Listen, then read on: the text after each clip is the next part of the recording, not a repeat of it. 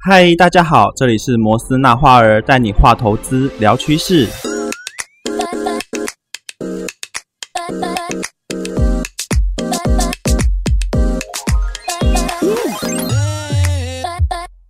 欢迎回来，摩斯那画儿。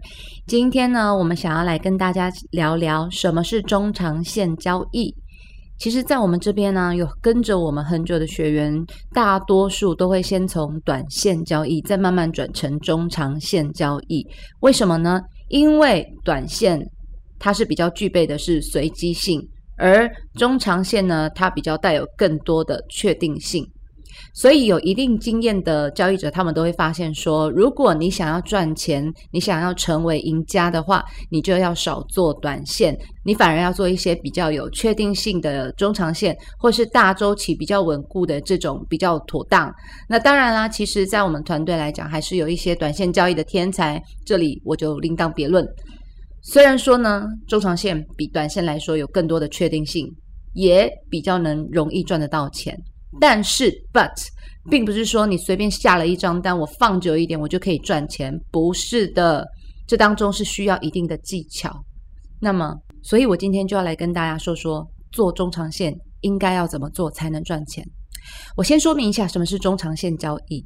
中长线呢，指的是交易者依靠基本面和技术面的理性分析，来寻找市场的趋势。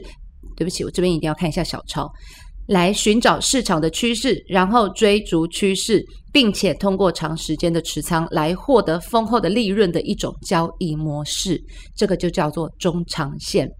那理论上呢，它比较适合广大的投资者，因为呢，中长线交易它注重的是理性的分析跟追逐行情的这个长期趋势嘛，所以我们不需要太关注它短期的价格波动，反而要去注意它的趋势是不是已经结束了，所以你持仓的时间会拉的比较长，可能从几个星期甚至到一年都是有可能的。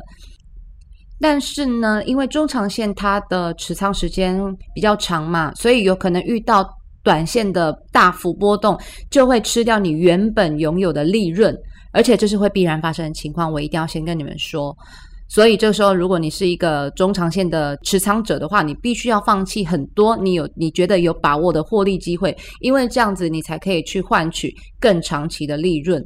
所以。如果你想要进行中长线交易，你必须要是一个很有耐心跟很有毅力的人才可以。那么呢，我们在做中长线会比较常遇到的问题有哪一些呢？前面我有提到，中长线交易的核心就是寻找趋势跟追逐趋势，笔记下来。但是呢，呃，这种大周期的趋势会比较难做的原因，就是因为你很容易受到干扰。有时候你在日线图上面看到一根刺。转到五分 K 上面，可能就是一场天翻地覆的大地震。这种情况呢，大部分都是发生在有数据的情况下，你很容易被这些短线的这种大地震给干扰。如果你是一个经验不足的人的话呢，你就会觉得很可怕，然后连忙止损。接着呢，会发生什么事？就会看着原来的趋势一去不回。我们有一句话流传着，就是说。获利都在止损后，其实我也不知道为什么哎。通常这种状况，你只要出现几次，你就会想要放弃这种中长线交易了。但是如果你是一个很有经验的人，你这个时候就会觉得说，反正我扛着就好啦，反正只要扛过黎明前的黑暗，我的光明就在前方。这是多么理想啊！可是呢，如果你今天遇到的回调，它变成了一种反转趋势的话，等到你醒过来的时候，浮亏已经太大，你就舍不得止损了。你又找不到解决的方法，你想来想去之间，你的趋势交易就会变成什么死扛单。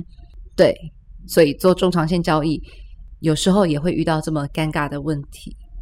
做中长线交易，有时候也会遇到不知道该什么时候出场的这个问题。可能我们的止盈会设个一千点。如果说呢，今天顺利止盈，那当然你开心，我也开心嘛。但是你看到后面又继续狂飙两千点、三千点、四千点的时候，你就会觉得好可惜哦，又没有抓到。没关系，反正已经拿到一千点了，也没有关系。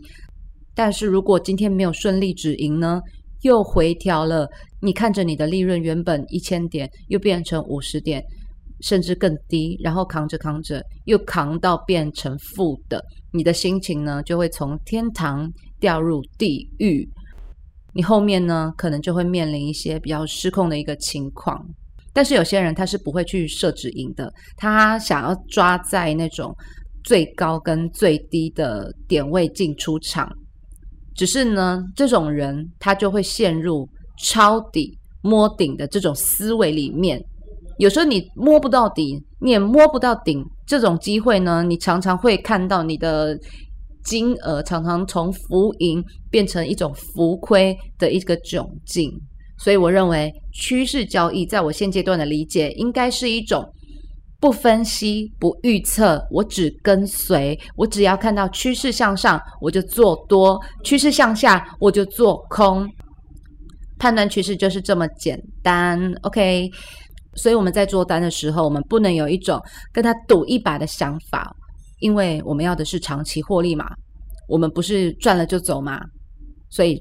照着我昨天说的，不是昨天前天说的顺势策略去做单，有时候你被套住是很正常的。但是呢，我只要把握趋势不变，我就坚持拿着坚定持仓。因为一般趋势盘跟盘整盘通常都要在事后才可以看得出来，所以如果你把一切的波动都看成趋势呢，这是一个很重要的操作思维。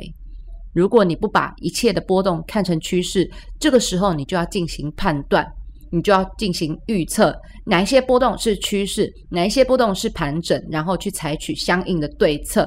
这个时候呢，你就会陷入一种分析的迷途里了。不过，如果你把一切波动看成趋势的话呢，虽然说这样做会有点傻，但是你这样一来，你你的操作都会是非常明确的。我只要跟着趋势走就行了。